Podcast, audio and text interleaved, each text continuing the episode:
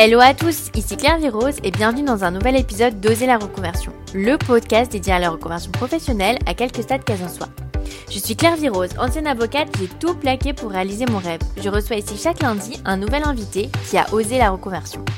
Bonne nouvelle, le podcast Oser la reconversion a maintenant une page Instagram. Retrouvez-nous sur oser la reconversion et vous pouvez aussi suivre les actualités du podcast sur le groupe Facebook dédié aux auditeurs. Je vous mets le lien dans la description de l'épisode.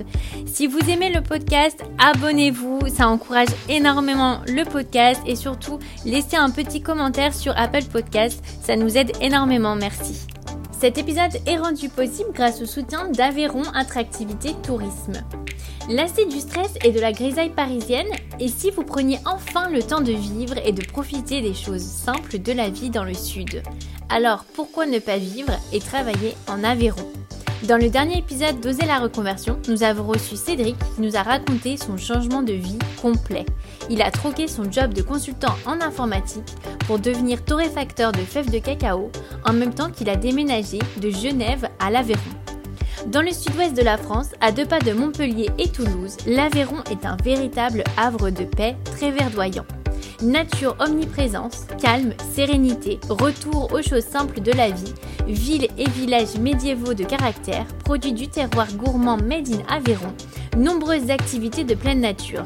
L'Aveyron et ses richesses vous tendent les bras.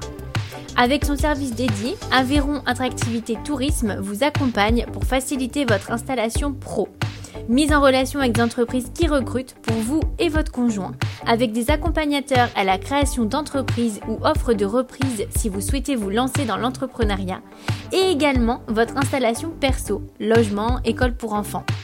Renseignez-vous dès maintenant sur les accompagnements possibles pour s'installer en Aveyron sur www.vient-vivre-en-aveyron.fr A-V-E-Y-R-O-N. Je vous mets le lien dans la description de l'épisode. Aujourd'hui, j'accueille dans Oser la reconversion Après avoir été directrice artistique dans la publicité pendant 5 ans, Marie a tout plaqué pour ouvrir Barkers Brothers, un concept store canin à Paris avec un café pour chiens. Après une école de publicité, Marie devient directrice artistique dans une agence de pub. Elle s'occupe des visuels de campagnes publicitaires, de la conception-rédaction des slogans, scénarios pour des clients renommés de l'agence tels que Kenzo, Cartier, Van Cleef. Pendant le confinement, c'est le déclic. Après 5 ans, elle n'a plus la même passion à exercer son métier et recherche plus de sens. Elle adopte alors son premier chien et a du mal à trouver des accessoires, jouets, clean. Elle décide alors de démissionner pour réaliser son rêve, monter son projet, recherche de financement, local. Barkers Poser a ouvert en 2022 et est situé à Montmartre, à Paris.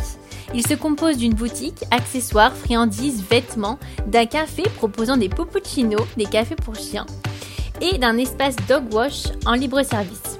Alors avec Marie, on a évoqué l'ambiance en agence de publicité, son déclic pendant le confinement, sa passion pour les animaux, les réactions de sa famille, comment convaincre les banquiers d'avoir un financement quand on est une femme jeune, le recrutement de sa première employée et ses projets d'ouverture à l'international.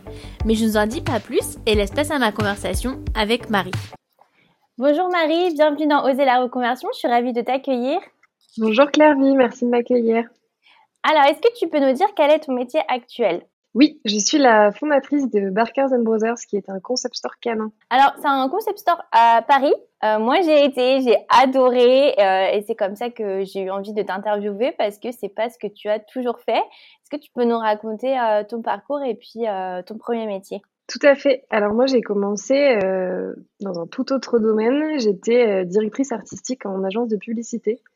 Euh, donc, je m'occupais euh, de tout ce qui était notamment visuel des campagnes publicitaires. Euh, j'ai aussi fait de la conception et l'action, donc tout ce qui était écrit, donc des slogans, des scénarios, ce genre de choses. Donc, j'étais en agence de publicité, vraiment pas grand chose à voir avec ce que je fais actuellement. Et comment tu avais eu envie d'aller dans la pub, justement? Euh, j'ai fait des études de lettres. Euh, j'ai toujours bien aimé écrire. ça m'a rapidement mené vers le métier de conceptrice-rédactrice euh, parce que je voulais que ce soit appliqué à quelque chose. Je voulais vraiment en faire quelque chose de très concret. Donc la pub m'a permis ça.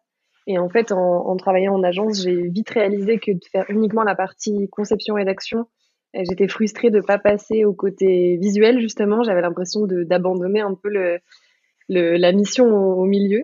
Et du coup, j'ai rapidement switché du côté direction artistique tout en continuant de, de, faire un peu de conception et d'action. Oui, donc tu as fait à peu près 5 ans en, en, agence. J'ai vu que tu bossais pour des super gros clients, notamment, enfin, cette agence bosse pour Kenzo, Lacoste, Cartier, Van Cleef. Est-ce que toi, c'est des clients avec qui tu as travaillé? Comment ça se passait? Ouais, ouais, tout à fait. J'ai bossé, euh, c'était une agence, la dernière, euh, spécialisée pas mal dans le, dans le luxe. Donc, on travaillait avec, euh, des, gros clients prestigieux. et du coup, ouais, c'était, une agence à taille humaine. Donc, j'ai travaillé sur tous les sujets qui étaient en cours. Et, c'était hyper intéressant. Ça m'a aussi appris plein de codes, justement, de, ces domaines-là, du luxe, de voilà, savoir avoir le sens du détail jusqu'au jusqu'aux dernières euh, aux dernières petites choses. Il faut être il faut être minutieux.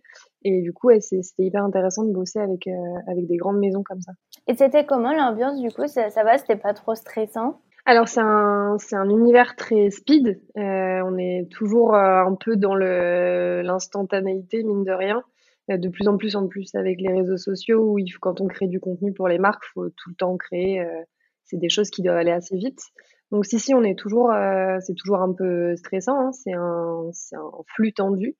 Euh, mais c'est aussi ce que j'aimais euh, à ce moment-là, c'était de, on s'ennuie pas quoi. Il n'y a pas un jour qui se ressemble, on a toujours des nouvelles choses à créer. Le fait d'être en agence permet aussi d'avoir plein de sujets différents et plein de clients différents au sein desquels on a plusieurs missions. Donc en fait, on, ça, ça bouillonne tout le temps. C'est ce qui est à la fois hyper intéressant et à la fois peut être euh, un peu éprouvant aussi. Ouais. Du coup, vous vous occupiez autant des réseaux sociaux que, hum, que des, des campagnes de pub?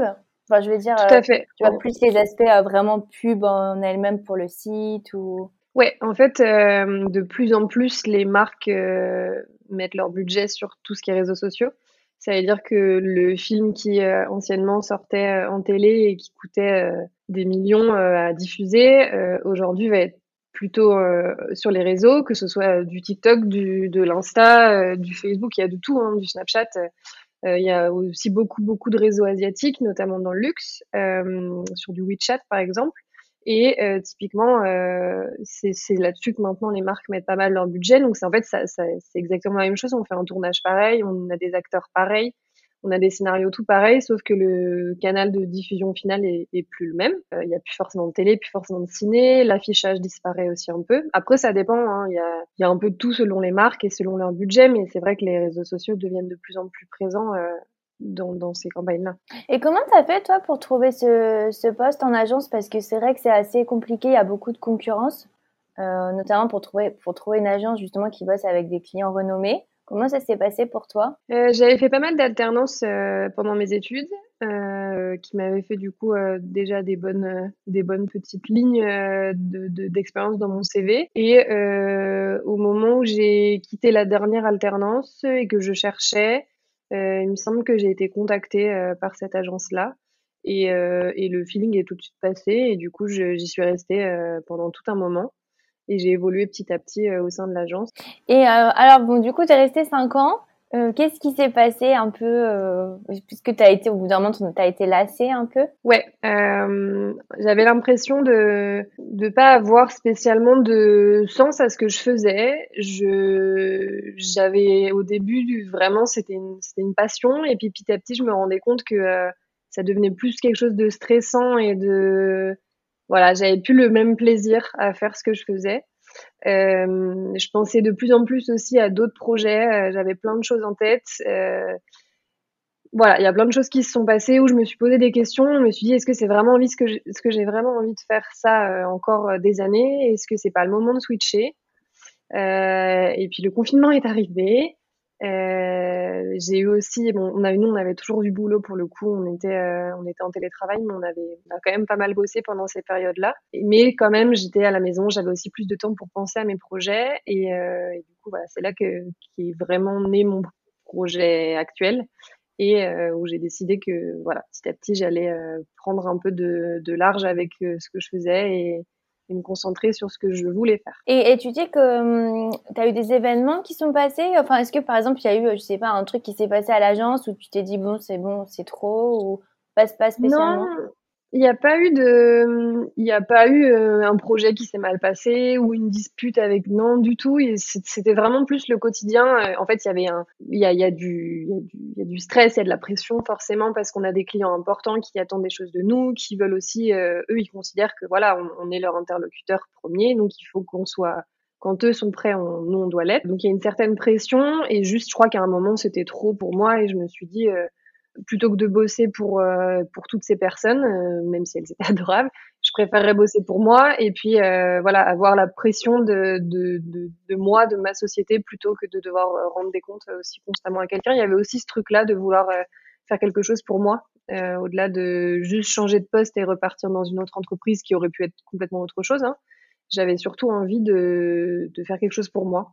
C'est vrai que moi j'avais aussi ce côté, euh, enfin, je m'étais dit euh, que finalement euh, on s'investit à fond, c'est hyper prenant et en même temps on construit rien, donc peut-être à tout moment on peut se faire virer ou voilà il peut se passer n'importe quoi et puis en fait on n'a plus rien parce qu'on a tout donné à, à cette boîte. Et j'avais ce côté où j'avais envie justement de créer ma boîte parce que au moins j'étais euh, maître de ce qui allait se passer, quoi. Vraiment. Et puis si tu fais une erreur, tu t'en prends qu'à toi-même. Si tu fais quelque chose de bien, bah, c'est tout à ton honneur et c'est complètement différent. Et la pression est toujours là et c'est même peut-être pire parce que bah, c'est, il y a vraiment que ça tout repose sur toi. Mais en revanche, c'est pour toi. Du coup, tu le vis différemment de, quand c'est pour quelqu'un ou pour une, entreprise, une entité différente. Et donc, du coup, tu avais plein d'idées de projets pendant le confinement. Comment ça s'est passé? Comment tu as décidé euh, ce projet-là? Et puis, combien de temps tu as mis un petit peu à, à prendre la décision? Bah, En fait, ça faisait... j'ai toujours voulu bosser euh, avec les animaux depuis petite. Euh, je voulais être vétérinaire comme la plupart de mes enfants, je pense. Mais j'ai fait des stages et tout ça en, en vétérinaire. J'ai vite réalisé que tout l'aspect scientifique et tout ça, c'était vraiment pas pour moi. J'étais pas bonne là-dedans. Et puis, c'était pas le truc qui me faisait vibrer je voulais juste être avec les animaux. Euh, donc ça c'est bon, ça s'est un peu euh, tassé avec le temps parce que je n'avais pas la voie qui me permettait de, de me diriger vers là. Et puis euh, quand j'ai commencé à réfléchir à ce que je voulais faire, j'ai regardé si je pouvais pas intégrer des sociétés qui bossaient avec les animaux, que ce soit dans la nourriture, dans de l'influence, dans plein de choses. Il y a plein de domaines maintenant euh, rattachés aux animaux. J'ai même rencontré des gens, j'ai fait des entretiens. Et puis, euh, pas ce truc de convaincu de que c'était ce que je voulais faire. Donc, j'ai creusé davantage. J'ai aussi eu mon chien entre-temps. J'ai commencé à faire pas mal de, euh, de shopping pour lui, d'acheter plein de choses. J'ai essayé de me renseigner sur les produits, d'avoir des choses éthiques, d'avoir des choses qui duraient dans le temps, d'avoir des choses aussi différentes parce qu'on trouvait vraiment les mêmes choses dans toutes les boutiques. C'était les mêmes marques, des mêmes fabricants, pas toujours hyper euh, clean. Euh, et du coup, j'ai commencé à me dire, euh, il y a un truc à faire euh, à ce niveau-là. Je l'ai planché et puis j'ai bossé dessus une bonne année. J'ai quitté mon boulot entre temps et je me suis consacrée sur le projet une bonne année puisque, comme je te disais, le, métier en agence était tellement prenant que c'était pas possible de jongler entre les deux. J'aurais pu vu le jour. Donc j'ai décidé à un moment de me dire, bah c'est un risque à prendre, mais je pars de l'agence et je me consacre à mon projet. Je démarche des banques, euh, des financements, je monte mon business plan, je fais tout, tout ce qu'il faut faire pour monter une entreprise, euh, mais je fais plus que ça parce que sinon je pense que ça m'aurait mis euh, cinq ans avant de voir le jour. Et comment ça s'est passé quand tu, à quel moment tu t'es dit bon ça y est c'est le projet, tu vois comment tu as eu le truc de dire bon ça y est je vais, parce que parfois on a une idée et puis voilà, entre, euh, j'imagine que beaucoup de gens ont des idées d'entreprise, mais tu vois, entre se dire, bon, c'est bon, je vais tout lâcher pour le faire vraiment, comment ça s'est passé pour toi, ce déclic? Je pense qu'il y a eu plusieurs choses. Il y a eu, euh, à un moment, l'idée euh, de me dire, il y a quelque chose à creuser et quand j'ai commencé à, à, penser à cette idée de concept store et que j'avais plein d'autres idées qui se greffaient dessus, et que je voyais que du coup il y avait aussi une évolution possible et que c'était pas juste euh, ancré dans le temps et que une fois que c'était sorti bah c'était sorti. J'avais plein d'autres idées qui s'ajoutaient dessus donc je voyais qu'il y avait un vrai potentiel j'ai commencé un peu à, à en parler aussi, aussi, autour de moi à des gens qui avaient vraiment rien à voir avec l'univers du chien et qui du coup allaient être forcément un peu plus critiques pour voir si ça tenait la route ou si c'était juste moi qui était dans mes lubies euh, mmh. j'ai envie de faire un truc avec les chiens. Ça a été plutôt bien accueilli donc ça m'a conforté dans l'idée. Et c'était aussi le moment où je commençais à vraiment arriver au bout de ce que j'avais envie de faire en agence. Donc je me suis dit en fait c'est le moment si je veux le lancer tant pis si je me plante, tant pis si au bout de six mois je me dis en fait le truc ne tient pas la route, pas grave, je repartirai au pire en agence, je referai autre chose, je repostulerai ailleurs, mais au moins j'aurais tenté, euh, j'aurais tenté ce, ce projet-là. Et en fait, je pense que le, la concrétisation de l'idée est arrivée en même temps de ce trop-plein. Et du coup, j'ai sauté le pas à ce moment-là en me disant, bon, bah, go, on verra. Et, donc, toi, tu as pris la décision pendant le confinement, enfin, pendant toute cette période Covid quand même, ça t'a pas fait peur, cette ambiance? Ouais, j'ai mûri l'idée pendant le confinement, j'ai bossé encore tout un moment et j'ai arrêté euh, bien plus tard, euh, je pense une année après le premier confinement, à peu près. Euh, histoire aussi d'être sûr qu'il n'y ait pas que le, justement cette ambiance un peu pesante qui est fait que j'ai envie de bouger, que ce soit pas juste une petite crise de la quarantaine sans mauvais jeu et, euh, et, du coup, je, non, j'ai pris un peu le temps quand même derrière euh, de me renseigner aussi sur toutes les formations qui existaient, de, voilà, de me dire je vais pas être toute seule après euh, dans mon bateau euh, à ramer. Donc j'ai pris un petit peu de temps, mais mais ouais, global, enfin ça s'est déclenché quand même euh, dans cette période-là.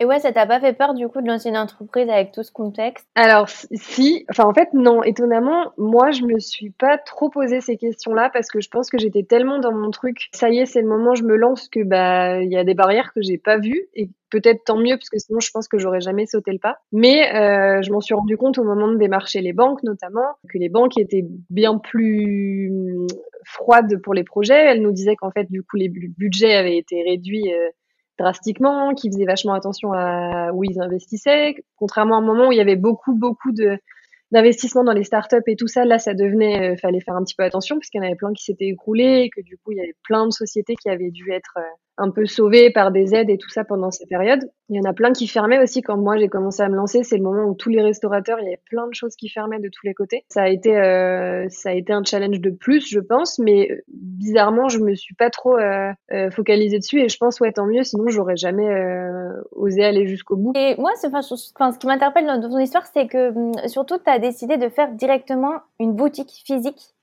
avec euh, un espace. Alors c'est super marrant, moi c'est comme ça que j'ai découvert. Euh, tu fais des cafés pour chiens. Alors ça s'appelle des pupuccinos. Euh, et en fait, comment tu as eu l'idée de te dire directement je vais passer par du physique parce que tu aurais pu te dire je vais faire un e-shop comme ça je vois si ça prend, s'il y a une demande.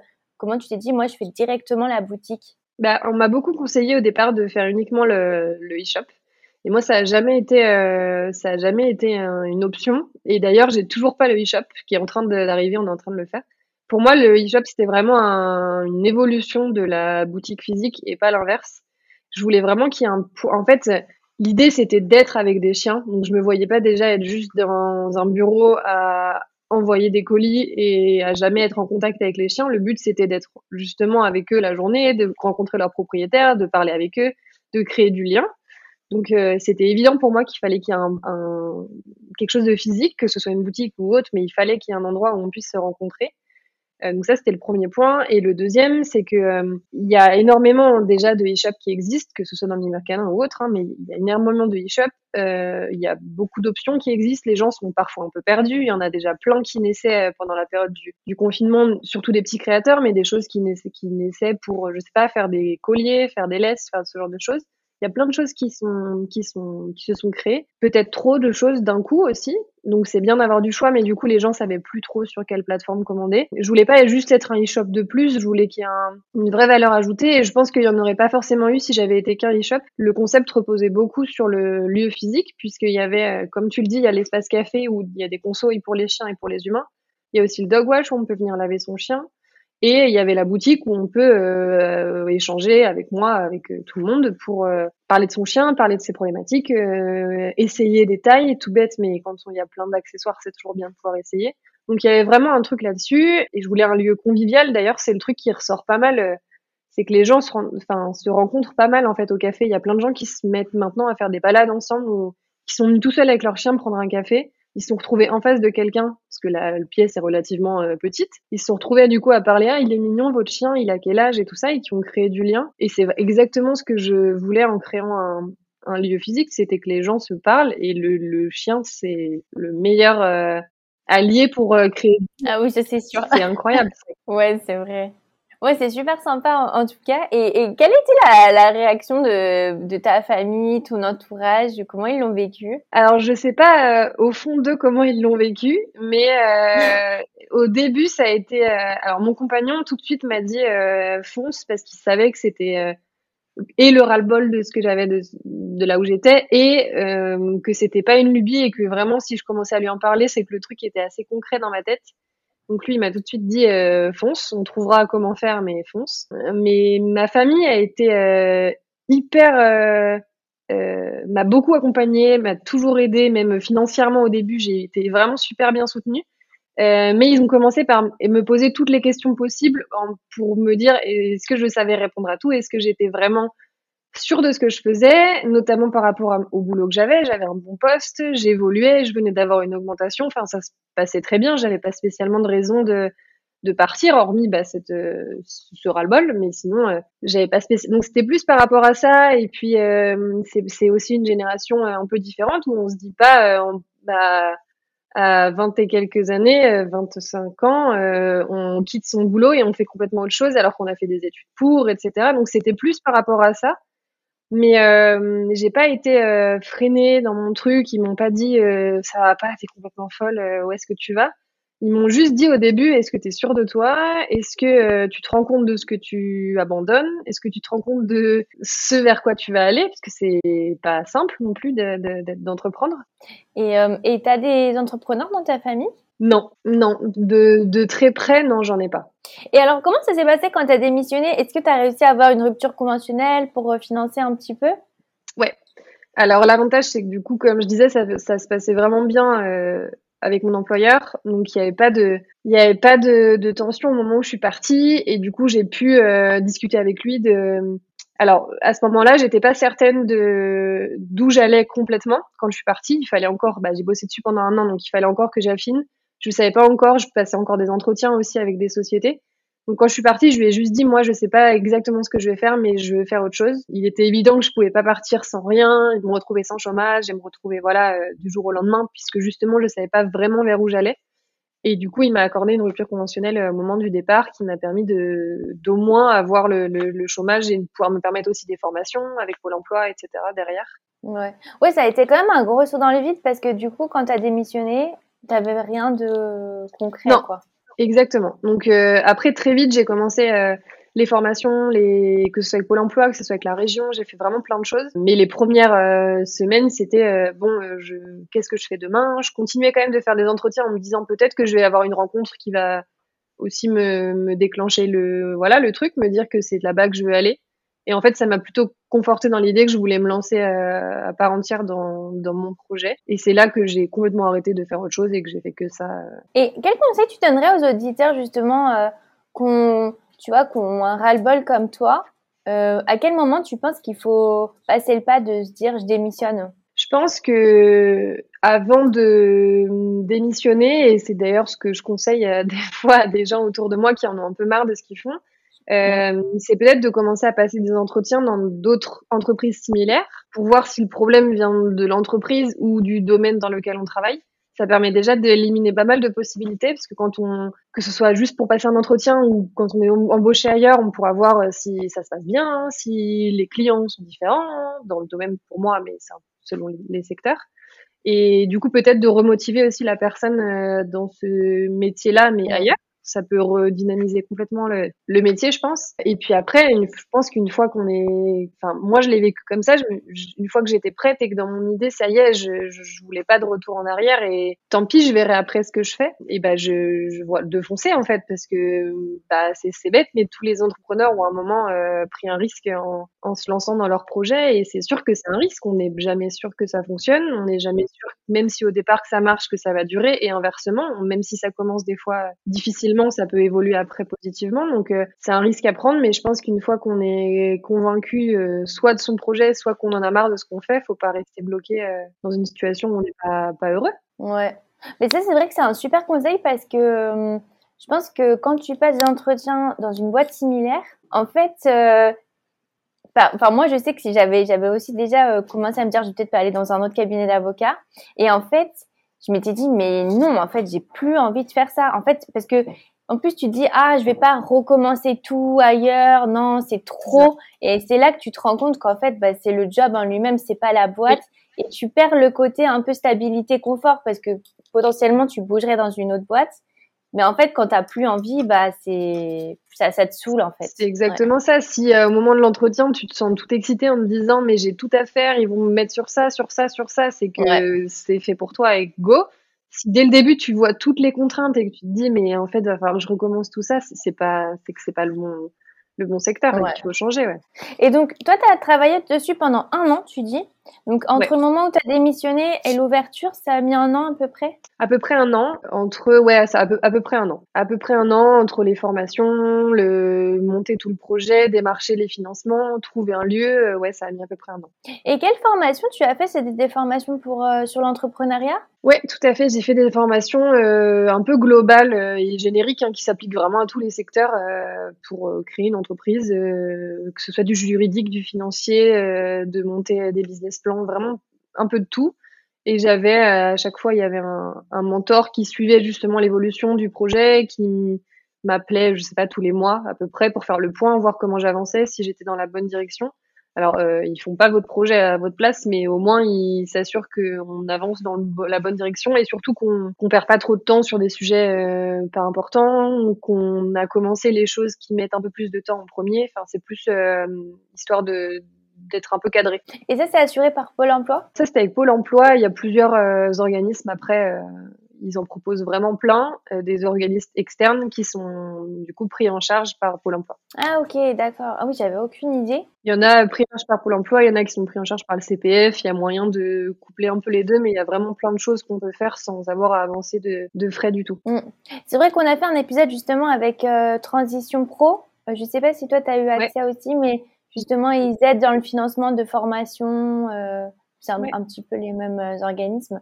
Et alors, toi, qu'est-ce qu'on t'a conseillé justement de faire en premier? Par exemple, euh, si on a envie de lancer sa boîte, Comment tu t'organises un petit peu? Bah, Le tout premier, la euh, toute première chose à faire, c'était quand même l'étude de marché, voir si ça existait, si ça n'existait pas, s'il y avait la place pour, où, quand, comment. Euh, donc ça, c'était le premier truc, de faire un peu un état des lieux. Et puis après, mm. c'était de, de rentrer un peu dans les chiffres, voir si c'était viable aussi. Une fois qu'on est certain qu'il y a la place pour nous, euh, il faut mettre un peu tout euh, dans des beaux tableaux et se rendre compte si, bah, si ça rapporte des sous, si c'est viable, si, si on peut être rapidement rentable, si ça va mettre du temps avant de se lancer. Donc c'est c'est un peu les deux premières euh, deux premiers axes de boulot euh, sur le projet. Et puis après, une fois qu'on est euh, tout ça d'à peu près mijoté, et arriver la partie euh, plus euh, création de la marque, réfléchir à quelle direction prendre euh, bah pour moi pour les produits, pour l'identité, pour pour tout ça. Et puis petit à petit, on commence à avoir une entreprise qui ressemble un peu à quelque chose et à pouvoir aller la pitcher auprès d'investisseurs.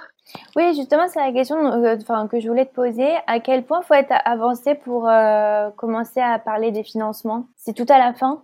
Bah alors moi du coup j'ai fait euh, j'ai été voir euh, des banques et euh, j'ai aussi obtenu un prêt d'honneur de la région. Donc ça fonctionne un peu pareil hein, c'est on pitch à des à des personnes qui doivent nous accorder de l'argent donc c'est exactement pareil. C'est plutôt vers la fin ouais carrément puisqu'il faut avoir des tableaux déjà verrouillés que tout se réponde il faut avoir un business plan propre où on explique concrètement notre projet, on met les grands chiffres, euh, pas besoin de leur mettre tout le détail, mais les grands chiffres pour les convaincre d'investir dans, dans la société. Et euh, on essaye de montrer aussi à, quoi ça peut ressembler, donc euh, que ce soit avec des schémas. Voilà, faut qu'il y ait quelque chose d'un peu visuel quand même, qu'ils puissent se rendre compte euh, d'à quoi ça va ressembler et en quoi consiste vraiment. Moi, mon concept store, il fallait que les gens comprennent tout de suite ce que c'était. C'est un peu nouveau, donc il fallait que ce soit très visuel. Et ouais, du coup, j'imagine que sans accompagnement, c'est difficile en fait de, faire ce travail En fait, c'est plus le.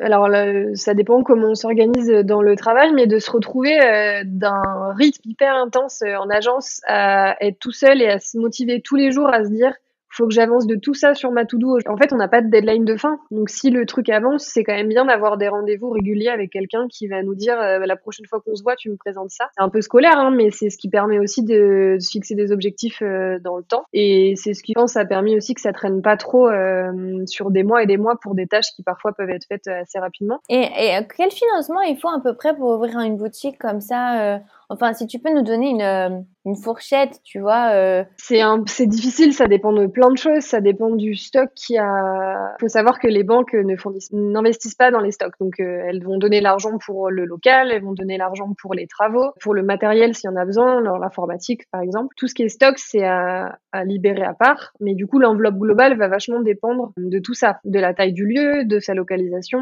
Si c'est, il faut acheter un droit au bail, donc un pas de porte. S'il faut juste louer le local, ça dépend de plein plein de choses. C'est un peu dur de te donner une enveloppe, mais, euh, mais c'est des trucs à bien avoir en tête au moment où on fait justement euh, nos tableaux financiers parce que c'est exactement ce que va demander la banque, le détail de savoir si, euh, enfin, qu'est-ce qui rentre dans l'argent qu'on demande en fait. Eux, ils vont vraiment aller chercher. donc, il faut aussi, moi, j'avais fait des devis avec plein d'architectes pour savoir combien allaient me coûter les travaux derrière. Idéalement de faire plusieurs devis pour avoir aussi des fourchettes un peu comparatives et convaincre la banque euh, que c'est voilà que c'est pas juste un devis au hasard et qu'il y a, un, il y a une vraie étude qui a été faite. Enfin voilà, ça dépend vraiment de plein de choses, mais euh, mais ça, ça reste des sommes importantes au départ à libérer. C'est super intéressant pour les stocks parce que j'en avais aucune idée. Et, et c'est combien à peu près un local à Paris? Ça dépend beaucoup de la superficie et à Paris beaucoup de la localisation. Plus on est dans un quartier fréquenté, plus c'est cher. Euh, et il y a aussi quelque chose, c'est que on peut soit acheter le local, soit on peut juste acheter du coup le droit au bail qui est des sommes, c'est plusieurs centaines de milliers d'euros, et après payer un loyer au propriétaire. Donc on achète, en gros l'espace commercial, mais le, bien n'est pas à nous.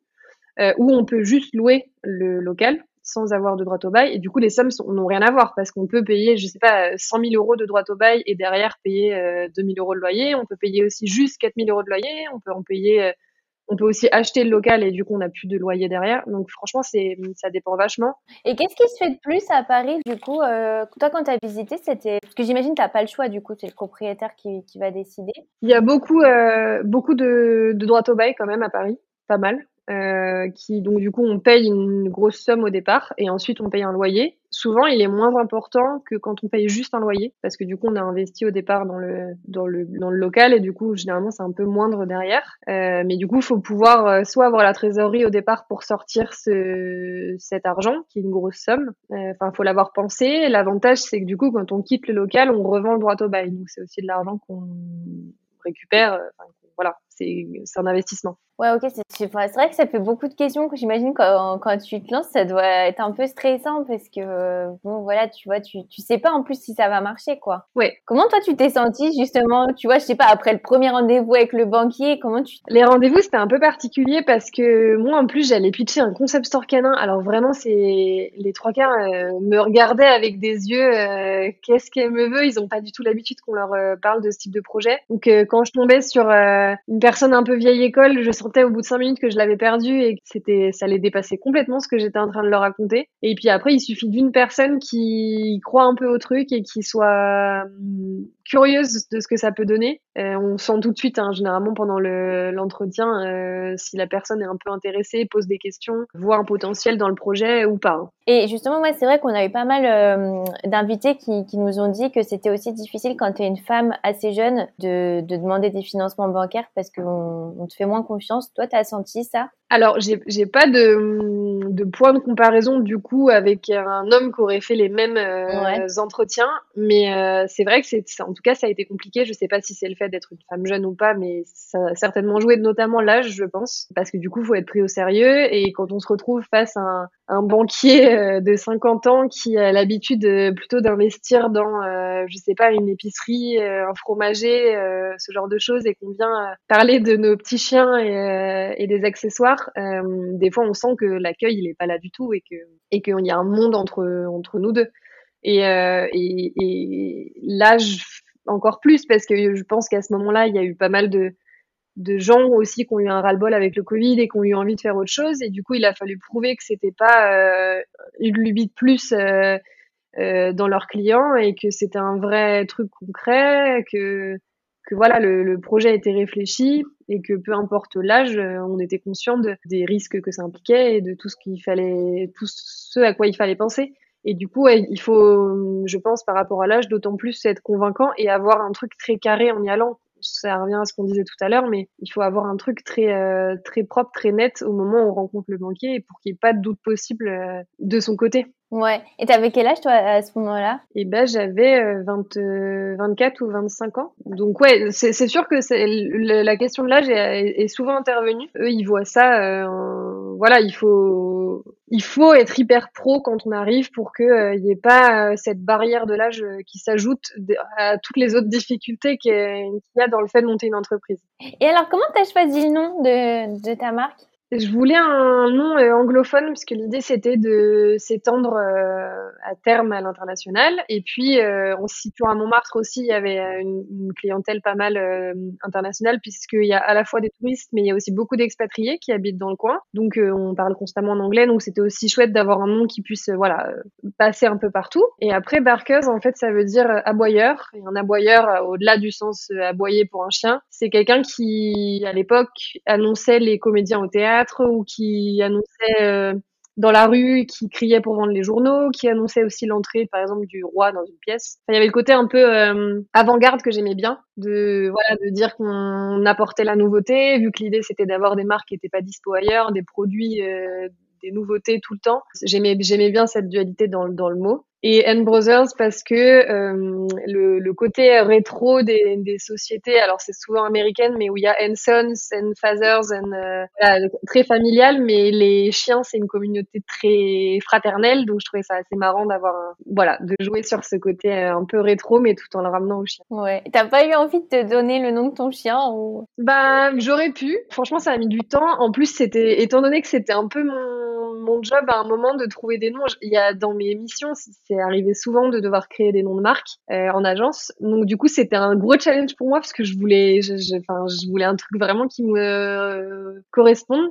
Donc ça a mis, c'est un des trucs qui, je pense, a mis le plus de temps. Alors que bon, voilà, c'est un des trucs qui a mis le plus de temps. Du coup, il y a eu, on est passé par pas mal d'options jusqu'à temps qu'il y ait un truc qui mette euh, tout le monde d'accord euh, et moi et autour de moi. Du coup, il y a certainement eu dû avoir des moments où le nom de Ralph est passé est passé dans la liste. Et alors, comment ça s'est passé euh, Est-ce que tu peux nous raconter l'ouverture de ta boutique Est-ce que c'était comme tu l'avais imaginé? Ouais. Alors, c'est, j'ai jamais été trop angoissée pendant les mois de préparation, les travaux et tout, parce qu'en fait, on a la tête dans le projet et on se rend pas du tout compte de ce qui va arriver. En revanche, la veille de l'ouverture, c'était un stress pas possible. C'est le moment où tu te poses toutes les questions, euh, tu te dis est-ce que j'ai pas oublié si ça ça. Ça a été vraiment très euh, très stressant la veille. Et euh, le jour de l'ouverture, euh, pas du tout. En fait, une fois qu'on est lancé, euh, que les gens ont commencé à rentrer dans la boutique, qu'on a commencé à parler, ça devient tout naturel et il y a plus de, il a plus de questionnement en fait. Et il y a eu rapidement des gens qui sont passés parce que du coup j'avais fait un peu de, un peu de communication, notamment sur Instagram avant, mais il y avait aussi des gens du quartier qui savaient pas du tout et qui avaient juste vu pendant plusieurs semaines les stores fermés avec, voilà, ils avaient compris que quelque chose arrivait. Donc quand ils ont vu que c'était ouvert, ils sont rentrés. Et en fait, à partir du moment où le premier client client rentre, c'est le soulagement et ça devient normal. On parle aux gens, les gens posent plein de questions sur la nouveauté. Et la boutique en elle-même, elle est, bah, franchement, elle est super jolie, hein, c'est super sympa. Euh, c'était comme tu l'avais imaginé, enfin comme dans tes rêves? Alors oui, euh, il faut après dealer euh, avec l'espace parce que moi j'ai choisi un, un, local un peu atypique qui est sur plusieurs niveaux. On est à Montmartre, donc il y a rien de vraiment très droit. Il y a plein de choses un peu à l'ancienne. Donc il fallait un peu euh, dealer avec le lieu en lui-même. Mais moi, ça tombait bien parce que j'avais vraiment trois espaces dans mon concept. Donc vu qu'il y avait plusieurs petites zones, euh, ça a bien matché. Et puis après, il a fallu euh, faire pas mal de travaux pour le mettre euh, à l'image de ce que j'avais envie de faire, en faire quelque chose d'un peu plus un peu plus moderne aussi. Parce qu'il y a eu plein de choses qui se sont passées avant. Il y a eu des galeries d'art, il y a eu des boutiques, il y a eu des restos, il y a eu plein de choses. Donc le local avait du vécu. Mais du coup, ouais, maintenant je maintenant je suis très contente de ce que c'est devenu et, et de ce côté un peu atypique justement qui est pas euh, juste un rectangle avec des néons au plafond. Euh, c'est vraiment ce que je cherchais pour le concept. Et du coup, tu as ouvert quand euh, exactement? Eh ben, J'ai ouvert le 16 avril 2022. Donc ouais, ça fait un, peu moins d'un an. Et est-ce qu'il y a quelque chose qui t'a qui t'a surprise, tu vois, qui n'était pas forcément comme tu l'avais imaginé bah alors c'est pas vraiment une surprise, mais euh, il faut s'attendre à une, une charge importante de, de boulot. Ça veut dire que les jours où je suis fermée, pas de week-end, c'est les moments où je fais tout ce que j'ai pas le temps de faire la semaine, donc tout ce qui est compta, tout ce qui est répondre aux messages, parce que tant qu'on est avec des clients, bah il y a plein de choses qu'on peut pas faire. Donc ça c'est quelque chose à avoir en tête euh, au départ. Et j'en je pense que j'en étais consciente sans me rendre compte à quel point ça allait quand même euh, influer sur mon rythme de vie. C'est vrai que tu me racontais en off du coup que tu venais d'embaucher ta première employée. Et, et c'est vrai que ça doit être difficile quand tu as ta boutique parce que bah, en fait, tu es tout le temps un peu en représentation, j'ai envie de dire. Donc, du coup, tu peux pas faire tous ces petits trucs admin. Et puis, euh, c'est vrai que du coup, tu es moins flexible. En fait, tu, tu dois être là. Comment ça s'est passé pour toi, peut-être? Bah, Alors, du coup, euh, être tout seul, ça a des avantages parce que, bah, encore une fois, on rend compte à personne, mais aussi, on, se gère notre rythme comme on veut. Il y a personne. Euh, voilà, on n'a personne à manager et tout, donc c'est un, ça a des avantages, hein, mais euh, on est aussi tout seul pour tout faire. Donc euh, que ce soit de d'accueillir les clients, de, de vraiment jouer son rôle de, de vendeur ou de faire la compta ou de répondre parce que des mails, euh, il y en a de tous les de toutes sortes. Hein. Il y a de l'administratif, il y a des commandes, il y a plein de choses différentes, il y a des propositions de projets, il y a plein de choses ou même euh, tout simplement faire le ménage de la boutique. On est tout seul pour tout faire, donc il faut s'organiser mais il faut aussi trouver le temps et le temps malheureusement il n'est pas extensible. Donc il y a des jours où on doit remettre au lendemain certaines choses. Du coup il y a aussi des choses qui peuvent s'en passer. Donc c'est pour ça que les jours où la boutique est fermée généralement je rattrape mon retard je réponds à tout ce que j'ai pas pu répondre pendant la semaine. J'essaye de m'avancer aussi pour les semaines après. là, du coup, d'avoir embauché quelqu'un me, me libère quand même de temps et aussi de la charge mentale parce que je sais qu'elle, elle va pouvoir se charger euh, justement de toute la partie vente pendant que moi je suis juste à côté mais en train de répondre à des choses, en train de penser déjà à l'étape d'après. Donc euh, c'est hyper agréable de pouvoir aussi se reposer un peu sur quelqu'un qui reprenne euh, certaines des missions et de se dire bon ça je m'en occupe pas, je me concentre là-dessus. Parce que ça peut aussi être vite euh, prenant d'avoir un milliard de projets en tête et de choses à faire dans une journée. Ouais. Et alors, ça serait quoi, toi, ton plus grand rêve pour Barkers and Brothers? Parce que alors, tu disais que tu avais envie d'aller peut-être à l'international tu vois, euh, dans tes rêves, euh, qu'est-ce que tu imagines Alors, le, le, rêve ultime, c'est d'en ouvrir une un jour à New York, que j'adorerais y vivre et parce que euh, il y a une grosse communauté de chiens. Il y aurait certainement une étape à Londres avant, parce que pareil, ils, sont, ils, sont, hyper dog-friendly et ça reste aussi plus accessible géographiquement pour aller ouvrir. Mais c'est un peu les deux grosses ambitions, c'est d'ouvrir dans ces villes-là. Ils ont aussi pas mal de, de, super produits qui existent, des marques donc qui permettraient d'importer des choses locales aussi là-bas pourrait aussi importer du Made in France euh, dans ces pays. Donc il y a plein plein de choses à faire, mais c'est vraiment les deux gros goals. Euh. Et tu voudrais aussi ouvrir d'autres boutiques en France ou, pas spécialement? Alors c'est un peu le c'est un peu le questionnement. Euh, est-ce que j'en ouvre d'abord en France? Est-ce que je m'exporte et après je réfléchis à en ouvrir d'autres? C'est un peu dans les prochaines réflexions stratégiques. C'était pas dans le plan initial, très honnêtement. J'avais pour objectif d'en ouvrir plutôt une par pays. Euh, mais à voir comment ça évolue, à voir la demande aussi. Euh, je, quand je rencontre des clients, parfois on me dit il faudrait ouvrir là-bas, il faudrait ouvrir ici. Donc peut-être que ça interviendra, mais euh, c'est pas encore fixé. Moi, c'est bien plein de projets en tout cas. Alors dernière question, c'est toujours la question que je pose à la fin. C'est quoi pour toi une reconversion réussie? Je pense qu'une reconversion réussie, c'est au-delà de l'aspect euh, financier, carrière, etc. C'est d'être euh, épanoui dans ce qu'on fait tous les jours et de se lever avec euh, avec l'envie d'aller bosser et avec plein de projets en tête et voilà, pas de regrets euh, moi, quand je repars en arrière, j'ai aucun regret d'avoir quitté ce que je faisais. Et c'est d'ailleurs une des premières questions qu'on me pose. Euh, mais du coup, euh, pas de regret de tout ce monde d'avant. Et j'ai aucun doute sur le fait que je suis contente d'avoir changé. Et je pense qu'en ça, c'est réussi. Peu importe où ça mène derrière, je pense que pense que la réponse est claire. J'ai bien fait un moment de partir et c'était le bon moment.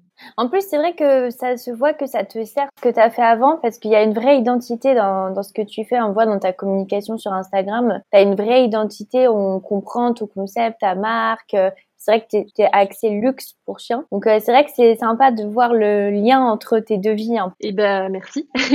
euh, non mais je pense que toutes les expériences euh, passées viendront servir le projet derrière. Peu importe le secteur dans lequel on était avant, je pense que il y a plein de choses qui peuvent nous servir. Si on était, je sais pas, dans la finance et qu'on se lance dans complètement autre chose, bah, ça va nous permettre de monter l'entreprise bien plus sereinement sur le plan financier. Moi, j'avais du coup tout cet aspect communication qui me sert énormément aujourd'hui pour la pour la société et qui aussi m'a permis d'économiser beaucoup de coûts parce que j'avais pas besoin de prendre une agence externe. Euh, donc, je pense que ouais, finalement, la reconversion permet aussi de de d'être euh, encore plus armé pour euh, pour lancer une entreprise. Et alors, quel conseil tu donnerais à, à des auditeurs qui ont un rêve un peu fou? Parce que toi, j'imagine que c'était un rêve fou pour certains. Tu vois, qu'est-ce que tu leur dirais pour, euh, pour qu'ils se lancent? Moi, je dirais que si le, le projet euh, tient la route. En fait, au début, il va y avoir euh, plein d'idées qui vont arriver, ça va partir dans tous les sens. Au moment où le truc est recentré et qu'on se rend compte que c'est tout bête, hein, moi je suis pas du tout euh, tableau et financier, mais il y a un moment on est obligé d'y passer. Mais quand on se rend compte que bah ça tient la route dans les chiffres et que c'est faisable, et bah go, faut foncer parce qu'en fait c'est comme ça que tous les nouveaux concepts, que toutes les nouvelles entreprises, que toutes les nouvelles nouveaux succès se sont faits, c'est qu'à un moment quelqu'un s'est dit euh, c'est complètement fou mais je le fais et, euh, et, du coup, si on a une idée et qu'elle tient la route, euh, faut foncer. Ça, c'est un super conseil, je pense, de, de, tout de suite passer au concret, en fait. Parce que du coup, ça désarme un peu toutes les peurs irrationnelles qu'on a et puis se dire, bon, bah, est-ce que concrètement, c'est possible, quoi? Bah, un grand merci, en tout cas, Marie. Donc, je mettrai euh, tes réseaux sociaux euh, sur la description de l'épisode pour que les auditeurs puissent aller te voir. Et peut-être si tu peux donner l'adresse de ta boutique. Ouais, la boutique, elle se situe 8 rue Androuet dans le 18e. Donc, c'est en plein Montmartre, dans les petites rues. Voilà, bon, on a pas mal d'auditeurs euh, parisiens, donc peut-être qu'ils viendront te rendre visite. Un grand merci pour euh, tout ce que tu as partagé. Merci à toi. Merci beaucoup. Retrouvez toutes les informations sur les accompagnements possibles pour s'installer en Aveyron sur www.vient-vivre-en-aveyron.fr. Je vous mets le lien dans la description de l'épisode. Si vous avez aimé l'épisode, abonnez-vous et laissez-moi un commentaire si vous écoutez l'épisode sur YouTube. Et si vous écoutez l'épisode sur Apple Podcast, abonnez-vous laissez une note 5 étoiles et un avis. C'est ce qui donne le plus de visibilité à ce podcast. N'hésitez pas à en parler autour de vous et à partager l'épisode sur les réseaux sociaux pour aider un plus grand nombre à oser la reconversion. Si vous voulez prolonger la discussion, rejoignez le groupe Facebook du podcast, je vous mets le lien dans les notes de l'épisode. Ensuite, si vous cherchez toutes les notes avec les références, allez dans le détail du podcast. Si vous souhaitez devenir annonceur, me proposer un invité ou me poser vos questions, je serai ravie d'y répondre sur Instagram ou sur YouTube sous le pseudo Claire ou par mail à l'adresse clairvirose.gmail.com.